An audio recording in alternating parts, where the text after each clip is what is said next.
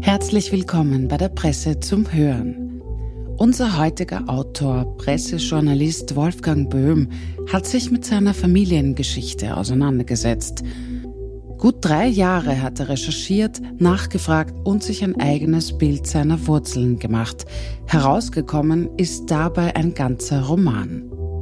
Er handelt von zwei Brüdern, die unterschiedlicher nicht sein könnten. Einer Soldat im Ersten Weltkrieg, der andere voll Träume, ein großer Designer zu werden. Sie treffen sich in Wien. Hören Sie nun Wolfgang Böhm mit seinem Auszug aus dem Roman Zwischen Brüdern. Viel Vergnügen. Der Mantel war wunderschön. Mein Bruder Hans hat ihn mir geschenkt, gleich am ersten Abend in Wien im Winter 1919, 1920. Es war kein neuer Mantel, aber er war kaum gebraucht. Die Oberfläche aus weicher Wolle war gebürstet, alle Fasern zeigten in eine Richtung. Der Schnitt war modern mit einem großen Kragen, großen Taschen und polierten Hornknöpfen. Immer wieder strich ich mit den Handflächen darüber. Schon lange hatte ich keinen so feinen Stoff unter meinen Fingern gespürt. Es gab weder abgewetzte Stellen noch Löcher von Motten oder sonstigem Getier, wie bei meinem groben Janker, den ich nach meiner Ankunft in Klagenfurt vom Roten Kreuz erhalten hatte. Nur innen, im Futter, war ein kleiner Riss, den ich, sobald ich Nadel und Faden auftreiben würde, stopfen wollte.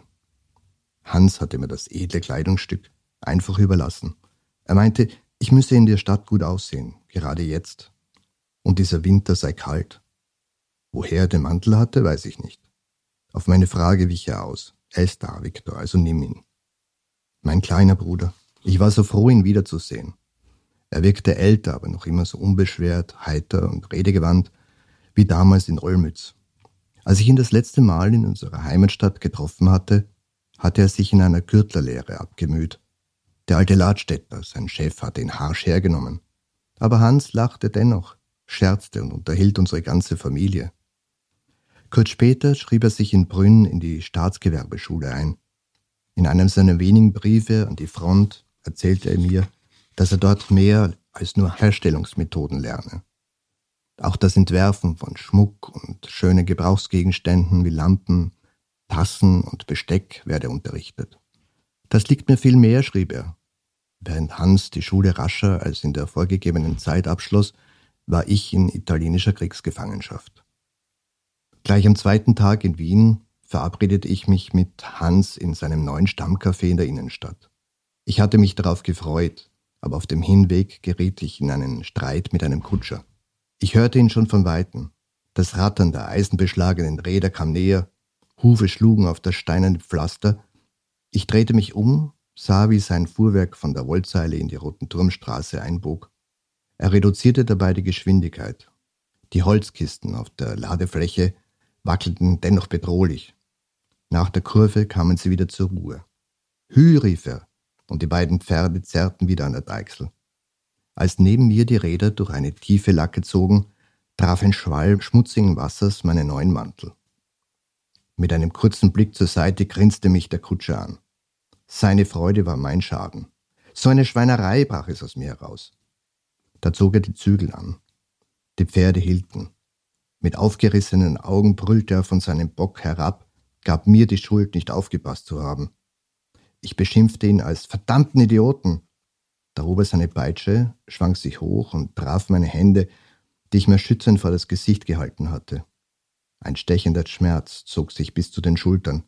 Ich brachte mich in einer nahen Hausangang in Sicherheit, während er seine Pferde wieder antrieb. Stark bleiben, nicht aufgeben, stark bleiben, nicht aufgeben, stark bleiben. Wie automatisiert steuerten die Gedanken zurück in den Krieg. Heute weiß ich, es war nicht so sehr der Schmerz an meinen Händen, der mich diesen Moment nicht vergessen lässt. Es war der viel größere Schmerz, ein Verlierer zu sein. Der Kutscher hatte mich daran erinnert.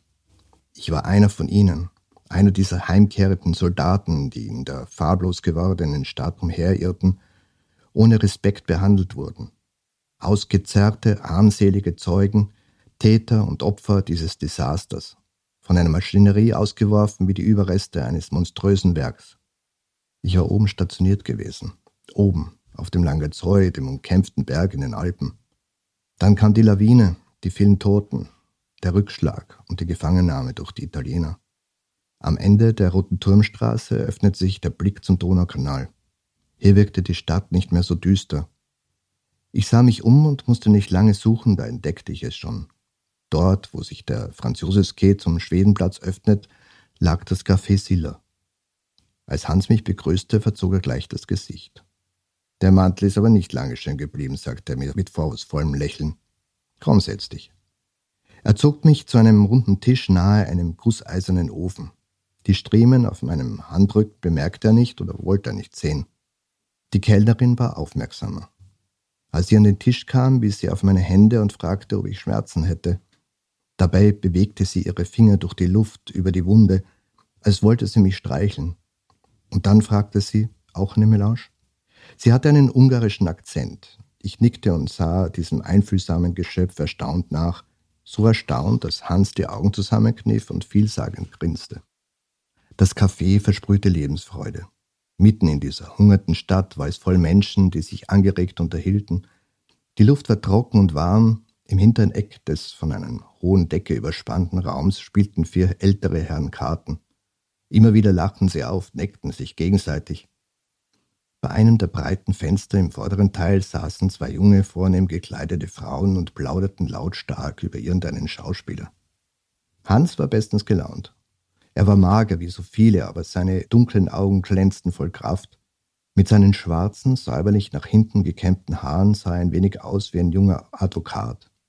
Er rief Annemarie, und als die große hübsche Kellnerin mit den etwas zu roten Lippen an unseren Tisch kam, zeigte er mit dem Finger auf meinen Mantel. Äh, hast du vielleicht eine Bürste oder sowas, damit wir meinen Bruder wieder sauber bekommen? Annemarie zwinkerte ihm zu. Ach, das ist dein Bruder. Von ihm hast du mir ja noch nie erzählt. Ohne weitere Worte zu verlieren, nahm sie den Mantel über den Arm und ging Richtung Küche. Es wunderte mich, wie Hans nach so kurzer Zeit, er war erst ein paar Wochen in der Stadt, bereits ein Stammcafé hatte, mit dessen Kellnerin er wohl nicht zum ersten Mal schickerte. Er strauzte vor Selbstsicherheit. Dabei lebte er in einer winzigen Einzimmerwohnung in der Vorstadt, kam kaum über die Runden. Er erzählte von seinen Plänen, von seinem neuen Freund Otto Semnich, einem Trafikanten in der Ottergringer Straße, der groß ins Tabakgeschäft einsteigen wolle. Das Geld liegt jetzt auf der Straße. Wer etwas wage, könne ein gutes Geschäft machen. Hans hörte sich kurz die Schilderungen meiner vergeblichen Versuche an, Kontakt zur Wiener Schulbehörde aufzunehmen. Ich wollte wieder als Lehrer für Turnen und Geographie arbeiten. Wir werden das hinbekommen, munterte er mich auf und kniff die Augen zusammen. Dann wechselte er rasch das Thema.